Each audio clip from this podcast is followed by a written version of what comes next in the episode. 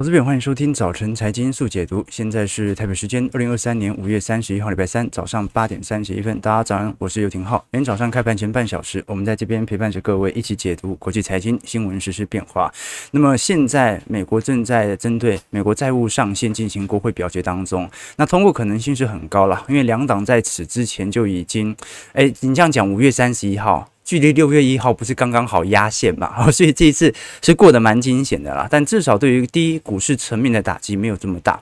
但本波的拉抬效果也就此为止了。虽然辉达昨天又拉了三个 percent，开盘市值曾经突破到一兆美元。不过我们看到昨天美国股市的涨势是有比较显著收敛的 feel。我们观察到这一波最让市场担忧的事情是什么？是资产价格拉抬到现在，我们看到各大风险资产有如此显著的资金涌入哦，这很快对于五月份到六月份的资金影响，就会影响到核心通膨，几乎是比肯定比过去以往市场预期的下降路径还要来得高，那就会形成新一波的冲击，就是通膨现在真的下不来了。我们可以观察到，如果是以呃今年六月份的 Fed Watch 哦来做观察，现在因为我们现在基准利率在五趴到五点二五 percent 嘛。本来市场预估是五月份哦就已经达到暂时停止升息的条件，接下来就来预估一下通膨下行的速度哦。那现在看起来，Fed Watch 针对六月份的升息几率啊，已经高达六成六哦，这已经是占多数了哦。也就是市场相信，现在如此惊人离谱的涨幅，必须迫使联总会必须在六月十四号的 FOMC 会议上持续进行升息哦。好，那我们先姑且不论它到底会不会升息哦，因为呃，鲍尔虽然说今年不会降息。但他没有说六月一定要升息嘛？我们真正值得观察的重点是啊，现在对于六月份升息的担忧，主要取决于本轮的估值膨胀速度过快。你股价炒那么多，那你其实很明显就是说明获利最后跟得上来嘛？你获利跟得上来，那个核心通膨的坚固性。明显就会更高，所以现在唯一的重点在于能不能在短期内把这种风险资产的价格进行打压。那要如何进行打压呢？其实联总会想要抑制通膨哦，升息它是一个具体的行动。但是想要抑制通膨，还有先前一个作为叫做前瞻利率指引。什么叫做前瞻利率指引呢？啊，就是用嘴巴说了，用嘴巴抗通膨啊。简单来讲，它可以借由《纽约时报》、《华尔街日报》啊，释放各种鹰派的言论，或者叫不同的联总会总裁、副主席一起发表言论。反正大家的共识大概一体嘛。好。发表必须啊，要维持升息或者持续升息，或者目前的估值太高啊，美国股市恐怕会有经济担忧等等相关的鹰派言论，使得股票资产有所回调。如此之之后啊，我们看到，如果在六月十三以前啊，股票市场就有一个比较显著的回调的话，啊，那么可能这种对于核心通膨预期的担忧就会消失。那市场上也可以理解说，哎，那就像现在就保持在高利率，再看未来几个月的情况。可是如果一直到了六月十三号会议召开之前啊，你前一周甚至就不行了，只剩下一周的时间了。如果在六月七号这一段时间当中，我们没有看到任何资产价格的显著回调。那几乎就肯定六月份是一定要升息的嘛，所以我们一直跟投资朋友分享过，今年呢，联准会只有有没有再升息的必要，从来没有降息的必要啊，没有降息的空间，这个就是我们观察到的实体迹象啊，经济的状况和获利的复苏情绪哦，远远比我们想象中还要来得快。好，大家应该理解到，目前美国股市，尤其在科技股财报最差的季度已经过了，我们现在真正观察的是复苏的速度到底有没有如辉达所说的这么快？如果真的那么快，那真的要升息。如果是复苏其实很慢，但是估值膨胀太快，也没有多少家财报正在进行财测的调升的话，那就是估值调太多，那估值就必须要有所回调。这个是我们观察的一个方向。至少我们从几大科技股来看啊，昨天我们看到。全球前十大公司当中啊，本来是五家公司在一兆美元以上啊，昨天辉达也正式挤入了这一兆美元以上的资产名单当中。我们看到现在全球前十名的市值排行榜，分别是 Apple、Microsoft 啊、沙乌地阿美，再来是阿发贝、Amazon，再就是辉达了。然后波克夏、Meta、特斯拉，第十名是台积电啊，在全球前十名的市值公司当中。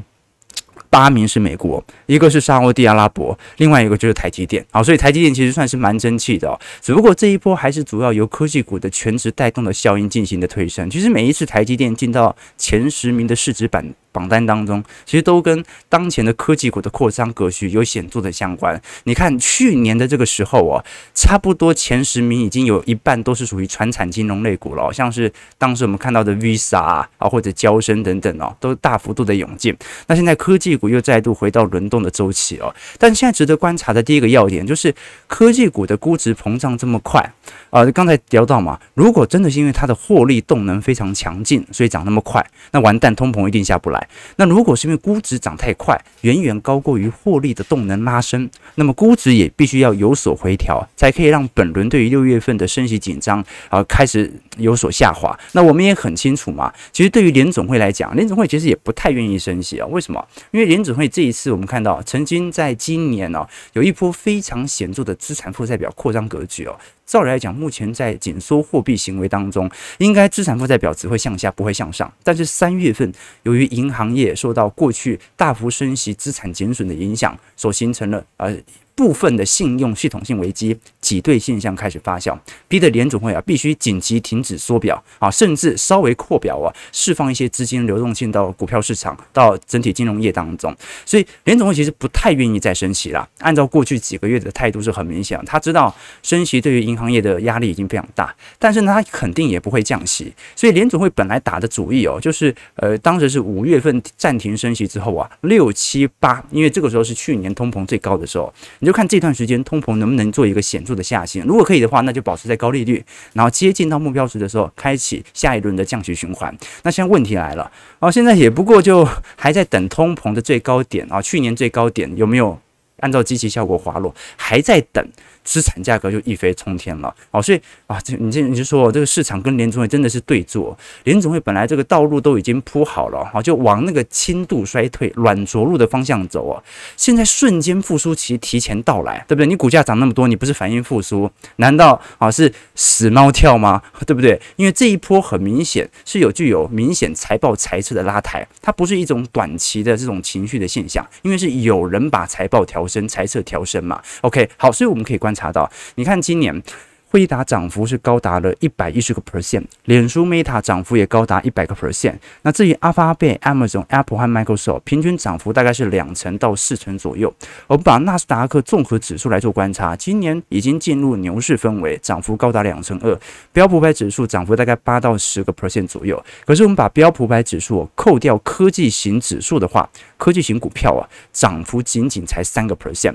也就是说，呃。第一件事情啊，就是说这一波估值是真的吹得很高，但是也没有说那种极端离谱、全面乐观的高啊，因为大部分股票其实没涨啊，就涨那几只全值股而已哦。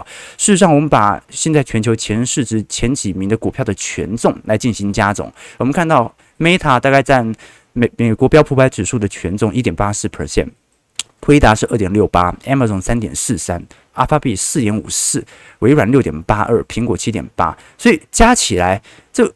前几大的科技全指股啊，前六大加起来就已经高达两成八标普百指数的权重了。这个就是我们所观察到具体的迹象啊，而且这也是有史以来我们看到全球的前五家的美国的上市公司啊，清一色全部都是科技股啊。你看，去除掉这个沙乌地阿美哦，前几名是苹果、微软、阿发贝、Amazon，因这个还有这个辉达嘛，全部都来自同一个行业。这跟一九六零、一九七零年代的变化就差很多。你看一九六零、一九七零啊，当时有很多的股票都是属于传产型啊、能源型的，像是呃，我们看当时科技型的类股啊，大概就是 IBM，然后大概有电信类股 AT&T 啊，然后有通用电气、有埃克森美孚啊，有这个飞利浦啊等等啊，就我们可以观察到各式各样的组成，在当时是相对比较多元的。可是，在近几年，我们可以观察到，在整个二零二三年，甚至相对于两千年和二零一零年呢，都有非常明显科技股占整体权值大幅扩增的迹象存在啊！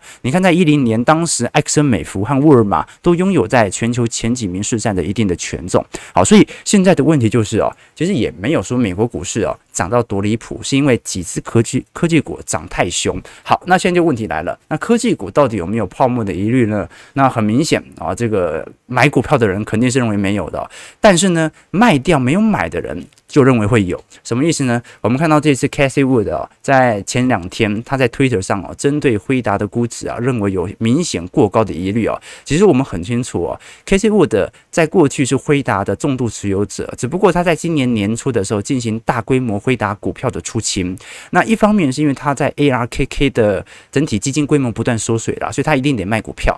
那第二点呢，啊，他当时认为啊，整体半导体尤其是 IC 设计上游的库存相对比较严重，今年年可能会有先蹲后跳的行情，他打算等到蹲下来再来进行购入啊。结果辉达就这样跳上去了，所以 K C Wood 这一次特别提到说，辉达的估值基期的确有过高的疑虑存在。的确，我们从辉达的估值 P/E ratio 啊，跟特斯拉的 P/E ratio 来做比值哦，哦，几乎是保持在一个相对高高点的区间哦，所以你才看到为什么它针对这些呃高成长的动能科技股啊，仍然有适度的出脱。但老实说了。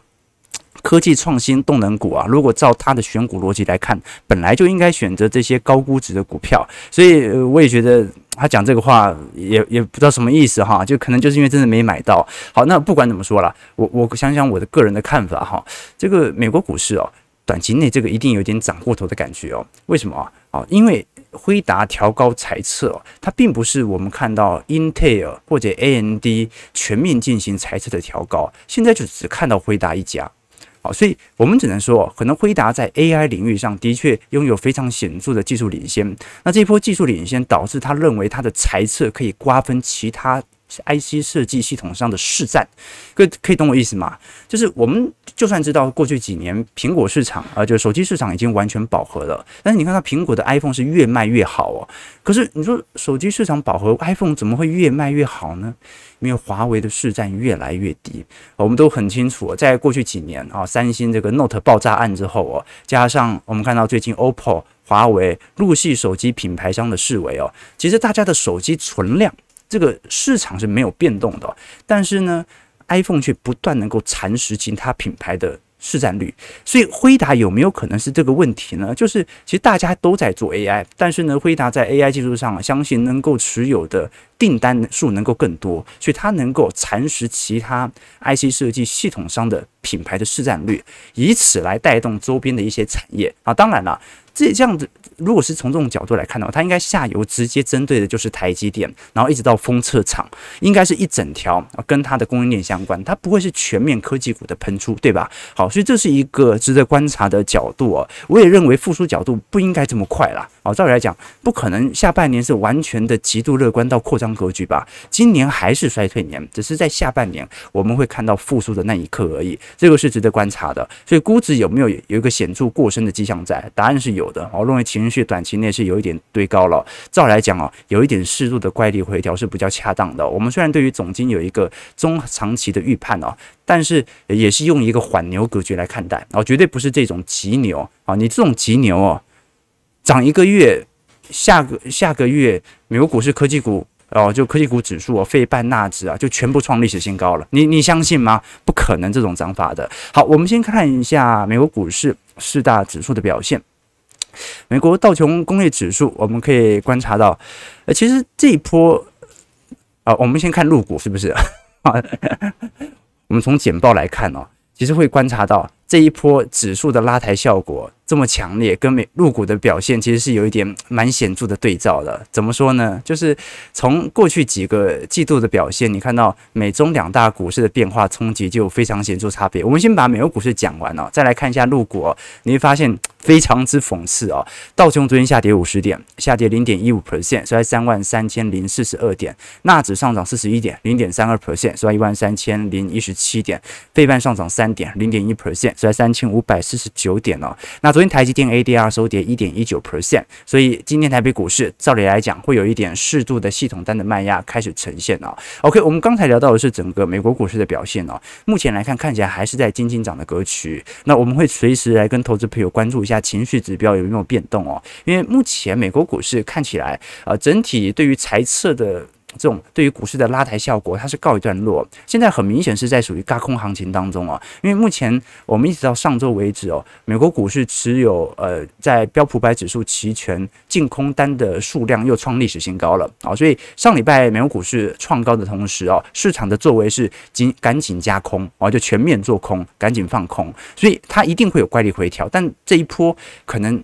看起来还是要嘎一阵子，再做一个回调会比较恰当哦。那第二点是我们观察到的关于中国市场的问题哦。那为什么这个时间点来聊一下中国市场哦？因为我们都很清楚哦，入股在这一段时间的表现呢，不只是人民币破七的问题哦，入港股目前都属于一个显著破底的情况。好，虽然最近上证指数开始尝试的筑底，昨天小涨零点零九 percent。但是港股就表现没有这么好了，港股这一次是放量下跌啊。那为什么港股、入股这一波的下压力度来得这么显著呢？其实还是跟四月份的经济数据和悲观的复苏有关系啦。其实投资投资朋友有没有发现啊？就是我们看那么多投行报告哦，真的有一点有一点很很反的感觉哦。就是大家应该看得清楚，还记得去年第四季。最看好中国市场的是哪一家投行吧？高盛啊，高盛对不对？然后接着，不管是美银、小摩啊，都认为是这个东升西降啊，每个人都看好啊中国市场在今年的复苏表现啊。因为今年涨最好的是美国科技股啊，对吧？好，所以第一个这个投行报告哦。我们不能说他骗人，我们只能说他这个预测也不是很准，对吧？那第二点呢，我们看到这一次人民币破七了，你就可以了解到，我们过去一直跟投资朋友分享过，这为什么中国人行要快速的进行美国债券的抛售啊，尤其是美国公债抛售，因为人民币一直在贬啊，而人民币目前海外的资金汇出压力如此之巨大，导致人民币续贬格局无法撼动，那该怎么办呢？就要抛美债嘛，所以中国人行抛售美债，它的目的并不是完全要去美元化啦、人民币国际化啦，这是一个中长期的问题啊，每个国家的大战略嘛。真正的问题在于哦，人民币贬太快了啊，贬太快了。贬值虽然短期内有利于出口啦，所以它可以让它适度的贬值哦，但是贬值速度太快，对于资产价格的冲击会太大，会影响到整体投资的信心。你是东西卖的比人家便宜一个。五趴十趴，但是你整个消费完全通缩，那哪一个伤害性比较大？好，所以人民币贬值速度也不能太快，所以它就必须要进行美国公债的抛售来进行人民币稳汇。那事实上，我们过去已经跟投资朋友聊到了嘛，在整个四月份，中国的民间固定资产投资额是快速的萎缩当中。那因为很吊诡啦，去年四月份中国。上海在封城嘛，那你不太可能封城的表现比呃今年没封城的表现还来得好啊。但真实数据就是如此，哦，所以现在中国整个市场很明显是陷入一个内部情绪通缩的状态哦。那再来是中国上次。上周我们有提到说，不管是 CPI 和 PPI 哦，都陆续进入到负增长格局啊。日本的通膨现在是四趴，哦，中国的通膨现在是零点一 percent 啊，甚至是 PPI 生产者物价指数是通缩三点六 percent，从去年十一月份就进入一个显著的下弯格局哦。那说明什么事情呢？根本没有人想要备货提前买东西。那为什么会有这种情绪现象的发酵呢？一方面就是在过去两年资金恶化，尤其是失业率恶化所形成的年轻人年轻人的消费持续的紧缩，老年人就不讲了啦。你看日本为什么通缩那么久啊？就是因为老人太多嘛，这很明显。老人家本来就不太愿意消费哦。那现在是青年人口啊，全面性的进行资金收缩啊。一方面呢，就是年轻人口不愿意买房。我们看到在最近哦，在二二年。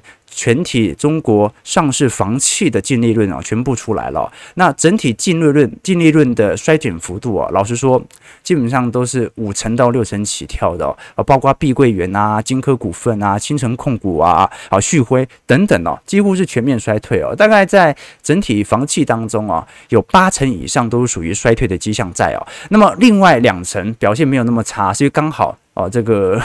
建案没这么多啊，或者说啊，这个还没竣工，还没竣工就还没有销量下跌的问题嘛。那另外一点呢，就是我们讲说青年人口的消费市场全面的萎缩。我们从最近的中国都市的调查失业率来做观察，目前中国十六到二十四岁的失业率哦，再度突破了在去年四月份的高点，来到两成以上了。也就是中国目前的失业的恶化的情况，比去年封城还要更加恶化。啊，这个是蛮吊诡的现象，因为现在看起来是没有什么明显的风控措施嘛。啊，那我们也可以了解到，啊，这五月份、六月份哦，呃，中国今年的毕业生大概是一千一百万个，啊，比去年的一千万还要来得高。那过去往年都平均大概在八百万到九百万，为什么这两年的毕业人数这么多啊？因为二零二零年以后啊，很多人哦都非常聪明的选择啊读研究所啊读博士班。好，那现在从二零年到二三年啊，也差不多要任命了嘛，该毕业也毕业了，总不能一直窝在学校吧，对吧？好，所以现在毕业生特别多。一千一百万人，加上这么高的失业率哦，这个就形成市场上全面性的消费紧缩。所以我们可以观察到比较具体的迹象，就是中国市场并不是陷入到全面性的萧条啊和这个走皮。现中国市场现在面临最大的问题就是啊，千年人口是完全不愿意进行任何的消费，不愿意买房，甚至提前还房贷啊，甚至我们可以观察到有各式各样这种针对货币型基金市场的投入现象，也就是大家有钱也绝对不会去炒股票。也不会去做任何风险性投资，全部都跑去进行保守性定存啦、啊、货币型基金啊、啊相关美元保单啊这方面的资产的建仓啊，这个是我们观察到比较显著的迹象，提供给投资朋友做一些思考和留意啦。好了，那事实上我们现在回过头来看，呃，今年以来我们真实所观察到。呃，现在美国股市所发生的事情跟中国市场所发生的事情呢，很明显就是情绪的不同啊。美国市场呢，不管怎么进行升息，对于市场的打压情绪都不够强烈，市场始终都是对于未来的复苏看起来蛮乐观的嘛。啊，应该不讲，市场可能本身自己的情绪不乐观，但是从股票市场的走向，它是在反映未来的乐观。那中国市场是。不，不管你怎么宽松，不管你怎么撒钱，不管你怎么降准啊，这中国市场的消费市场就永远都是通缩的，大家就是不愿意消费。好，那么全球的资产价格，它联动度比较高的是属于中国市场还是美国市场呢？当然是美国市场。所以目前为止，我们看到比较受到显著承压的资产啊，有几个啦。第一个就是我们所提到的黄金资产。为什么？刚才我们跟投资朋友聊到说，竟然六月份。有升息的机会存在，对于黄金价格的打压就有可能会因此而放大。我们可以观察到，近期黄金价格其实已经有一个比较显著的回跌迹象在了。黄金价格从当时的两千零八十块回跌到一千九百五十八块了。那我们当然很清楚哦，现在是相对的利率顶点的位阶轴上哦，所以黄金后续肯定还是有冲高的机会在。就有一天它降息一定冲高了。那现在来看，呃，未来啦，我们讲说降息的几率。还是偏高了，好，就说现在就是多升息一码两码的空间而已啊，不可能再暴力升息了嘛。所以，我们讲说从长尺度来看，未来两年期到三年期哦，黄金价格受到这种降息的推高可能性仍然非常高。但是最近也受到这种利率的承压，开始做一个比较显著的回档了。那过去我们看到黄金价格之所以有短期内的推高哦，除了跟降息的预期有关以外，基本上是债务上限的保本性的避险投资了。我们都很清楚哦，前两个礼拜市场真的有一点担心债务上限无法通过的问题哦，导致大量的资金涌入到避险资产黄金当中，形成了黄金价格短期内的有所推高。那最后一点就是，如果黄金价格真的有所回跌，市场是相信应该会有持续的买盘力道开始呈现的。除了我们刚才所提到的，虽然中国人行它抛售美债哦，很大程度是为了要稳人民币哦，但。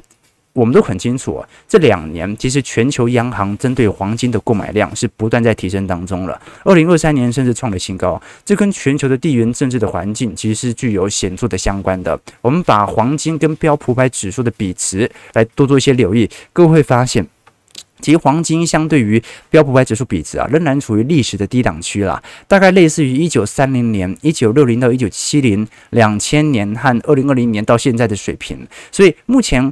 呃，过去以往平均水平啊，黄金相对于标普百指数的比值大概在一点六六倍左右。我们讲的是以美元计价啊，一点六六倍。那现在来看，连零点五倍都还没有达到嘛？哦，这说明黄金目前估值哦。你要说它有泡沫吗？肯定是没有。你只看它未来降息到底会有多少价格的拉抬空间而已哦。所以也是一个值得大家来多做些留意的方向啊。但是呢，我相信如果是更为保守性的投资，想要对赌这种利率政策的转移哦，还是以债券相对比较好了啊，为什么？因为黄金啊，虽然它可能有急涨，但第二点它也往往会急跌。啊，正常来讲，降息周期一结束或者来到尾声，它突然就会反转。啊，那你真的要在同时间可以赚到这个降息的资本财，同时间哦，黄金又没有配息，但是债券有啊。好，你想有一点保本性的收益的话，我们都很清楚哦。随着利率的攀升，呃，债券价格下跌幅度越大。好，那么现在六月份顶多就是升息一个一码两码的问题嘛，还可以帮助你看债券价格能不能重新的彻底嘛，对吧？你。总不可能它六月、七月、八月每个月都一直升升到年底吧？啊，当然有这个机会，但我认为几率不是特别大。好，现在真正的关键点就在于哦，它能不能在六月十三号的 FOMC 会议之前啊，先释放一些鹰派言论，尝试的把资产价格进行打压，打压失败，他再升息嘛，对不对？先用嘴巴讲。啊，讲不动再打屁股嘛。好，那我们可以观察到，如果是这种角度来看的话，一个月期的短期国票券哦，其实利率已经创高到六点零二 percent 了。哦，所以照理来讲哦，十年期公债殖利率应该要有显著的攀升效果。不过这两天反而在回档当中哦，所以我觉得反而值得大家来多做一些留意的方向啊，就是债券价格，如果这一波真的因为六月有一个意外升息，或者大家预期升息空间所形成的债券资产价格的下跌，我反。反而觉得大家可以抓紧一下这个时机啊，毕竟每个人都知道这个是升息周期的尾声，对吧？OK，这个提供给投资朋友了，当然你做参考借鉴就好了啊。事实上，你持有股票的话，这个报酬应该是远远大于债券资产能够给予你的回馈啊。但有些人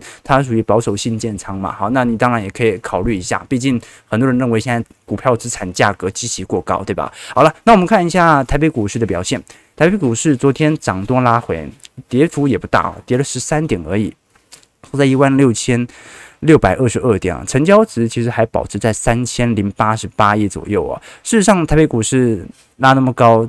涨多拉回也很正常嘛。我们真正观察的是，其实这一波台北股市已经完全跟外资联动了啊！你看昨天外资的整体买超力道，相对于前几天已经有显著的缩小。那真实观察到的是小台啦，哦，小台好像真的快受不了了哈。昨天稍微转了一点点多单，啊，但是到底整个市场上的氛围有没有做大幅度的改变呢？呃，我觉得，我觉得大家还是想追不敢追的这种情况是比较显著的。我们看到过去那些 AI 伺服器。的相关个股啊，ODM 组装厂啊，前波拉得很凶，但是在昨天盘中都开始走跌了。你像是伟创、广达、英业达啊，过去又有高值利率啊，又跟 AI 有一点相关啊，又可以进行组装。不过老实说了。呃，你到底辉达本身材质的调升会有利到多少厂商？这个是很难说的啊。我一直都认为，其实整条复苏期啊，它的怀疑中成长的时间线应该会拉得非常长啊，应该是有陆续一两家啊认为谷底已到，然后三四家谷底已到，慢慢这样子，没有什么一家猜测突然大增五。这个获利增长五成的，哪有这种财报，对吧？OK，事实上，现在大部分一季度很多财报财测还是很差。比如说这一次涨最慢的金融股嘛，你看昨天星光金的法说会哦，星光金这一波真惨呐，首季不但亏损超过九十亿元，而且合并的股东权益报酬率哦出现了负四点一三 percent 哦，大亏钱呐。好，我们过去就跟很多投资朋友提过哦，这个寿险业哦，它基本上第一，股票资产上涨对它的整体资产净值的拉升是没有太大效果的，好，因为它持有的大部分八成是债券。那第二点呢，新光金我们过去啊叫它西光金哦，西瓜金哦，是因为这个它真的持有新兴市场债太多，太西瓜了，你知道吗？它持有八成占总净值的新兴市场债哦。那第三点呢？哦，它几乎不持有。啊、这个我们以新台币计价的主权债或者台湾债哦，因为都是海外债券哦，导致它的台币升值的年化避险哦大幅的提高，所形成的汇兑的损失和风险。投资品你要理解到哦，我们现在对于呃寿险业的那种想象的逻辑啊，有点不叫那种向好的空间呢，是因为啊，如果现在是升息周期尾半端了，再熬一下，再熬一下，如果未来联总会在明年年初或者明年中旬啊有降息的空间。哇，那到时候净值就会拉升了，那股价提前反应嘛，搞不好下半年股价就先拉了，对不对？所以我要持有寿险股。但现在的问题就在于哦，就算到时候因为降息而债券资产价格有所上涨，对于净值有所拉升，但是你的汇兑风险怎么办？因为你这些寿险业哦，你你你本身不是美国的寿险啊，你是台湾寿险，所以你是用。大量，你是身为台湾的寿险，持有大量的海外债券，而海外债券是以美元计价，到时候降息，美元值钱吗？美元就不值钱，美元不值钱，你要兑换回台币的营收。就会有非常显著的下滑，好，所以汇兑风险和债券降息所形成的利多，它反而是一个冲击啊！这就是我们观察到，债券价格现在还没有涨，但是一季度台币先涨了，结果新光金首季的 ROE 股东权益报酬率啊，居然出现了负数哦。我们看到合并的税后净利哦，衰退幅度高达三百五十九 percent。我们讲是负报酬三百五十九 percent 哦，那其他收益也不是很好的。我们看到它在整体的年度保费哦，和这个买星光人寿的这个保单保费也在递减当中哦，减少了四成七左右哦。事实上，我们可以观察到啊，其实你不管是从呃，投信啊，或者创投啦，啊，星光金保代来看的话，基本上都还是有些微的增长的。星星光银行增长率也有四点八 percent 啊，但是因为它有八成的营收都来自于星光人寿，啊，年变化率衰退是七百六十五 percent 啊，这导致啊非常显著的亏损情况。好了，那我们当然不能把星光金一家当成是台湾寿险业面临的情况哦，我们把焦点移到国泰金的部分哦，但国泰金呢，一季度的获利哦仍然是衰退了八成左右，好，所以我们才提到啊。目前整个寿险业所面临的情况就这样，就是债券价格还没涨，汇兑的风险就已经来了。那这过去我们一直跟投资朋友提到嘛，所以去年的增资好，今年股利又少哦，利空因子大概也也反映的差不多了。但是距离那个谷底的时间会拉长，所以我认为啦，我们现在投资这些寿险，也不是说不能投资哦，投资这些寿险作作为主要营收来源的金控股啊，它的投资时长啊，你要拉长一点。你要拉到跟投资债券一样长，跟投资黄金一样长，为什么？你不可能期待它紧急降息吧？呃，就就就说下半年不太可能有紧急降息的空间。如果真的紧急降息哦，好，那么寿险业的股价也不会多好看呐、是那种预防性降息，对于寿险业资产价值、对于债券净值的拉抬，才会有显著的带动。这个是比较值得大家来多做些留意的方向。所以看今年啊一季度，老实说，你跟国泰世华银行表现也不错啊，产险呐，整体金控还可以啊。但是就是因为人寿业啊，完全的拖累整体寿险业在未来复苏成长的空间。好，这个是值得大家来多做一些留意和观察的。好，我们先看一下投资朋友的几个提问，来跟大家多做一些留意和。交流，OK 啊，这就是我不投资美债的原因呢，因为美元会贬值。哎，你也不用不用这样说嘛。你想想看呢，如果你是用长期定期定额或者中长期持有美元的话，那基本上你冲击力度就没这么大了嘛。因为美元贵和美元便宜的时候你都买到了。不过这个就比较高杠哦，资金量不大的人就无法这样做。那另外一点就是，大家知道我们做这个 YouTube 有美元收益吧？啊，就是我们的广告费应该讲了，大家请小编喝咖啡的那个费用是美元计价。哦，所以我们小编都去这个哦，这个把美元拿去买美股哦。OK，不过我刚才问了他一下，我说：“哎，你这一波怎么样？很开心哈、哦，赚了多少啊？”他没买，哎，投资朋友他没买，为什么他会认为没买？他认为还会跌下来。？OK OK，所以投资朋友哈、哦，你知道散户怎么想的？散户小编没追到啦，小编没追到啦。啊，这个我们小编最常讲的一个例子哦，就是那个时候台积电在二零二零年吧，跌到两百八还两百九啊。好，我好像两百九啊，两百九他买了，我说哇，好厉害啊，买在两百九啊，我说那你后来有没有卖掉？他说有，两百九十五卖掉，挣五块，挣五块啊，买在两百九的小编对不对？很厉害，很厉害，OK 啊，OK，好，浩哥也懂西瓜，啊，对对对对对对，OK 了，这个没错。啊，台股今天也是小涨小跌啊，大家就是涨高稍微拉回啊，多做一些留意和观察。陆港好惨啊，没错没错，其实我们不太投资陆港股的，我跟投资朋友分享过。但是呃，中国市场的经济是非常重要的，因为它是全球本轮库存循环能不能走出的重要关键哦。你能想象啊，如果到时候辉达、台积电的财测全部上调，结果中国的出口还在乏力吗？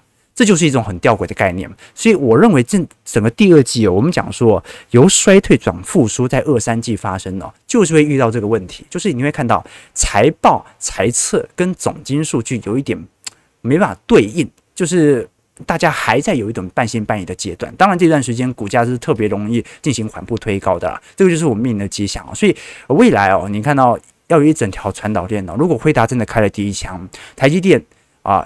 第三季在针对第二季的财报的发表当中，一定要猜测调高。如果没调高，第一就是说明它假的。那台积电也调高之后啊，很快在今年三季度到四季度啊，中国的出口要有非常显著的复苏迹象。因为你终端商还是运到中国来进行组装嘛，不太可能啊。这个全球上游都很好，那 ODM 厂。不好嘛？不太可能。那除非就是单一一家的公司业绩，这个是我们特别值得观察留意的方向。台北股市下跌三十六点，今天量能就稍微有点缩了，缩到三千亿以下了，大概两千六、两千七左右，收在一万六千五百八十六点。祝投资朋友看盘顺利，操盘愉快了啊！稍微情绪缓和一下，对不对哈？这个反正最近大家也拿到配息了嘛，嗨。哎，这是犒赏一下自己啊！投资市场啊，就是要一个良性的互动啊！你永远在追求资产的净值的推升啊，跌下来你也很痛苦嘛，对不对啊？这个有些人那个股市跌的时候啊，早知道买个包啊，早知道买个包，对不对？我们小编常这样讲啊，这之前。买股票跌下啊，我为什么不买个包呢？啊，我就那个时候就应该买个包啊。如果你真的买了，股票就涨上去了。好了，早上九点零六分啊，感谢各位今天的参与哦。祝各位投资朋友开盘顺利，操盘愉快。我们就明天早上八点半早晨财经速解读再相见。祝各位投资朋友开盘顺利，操盘愉快。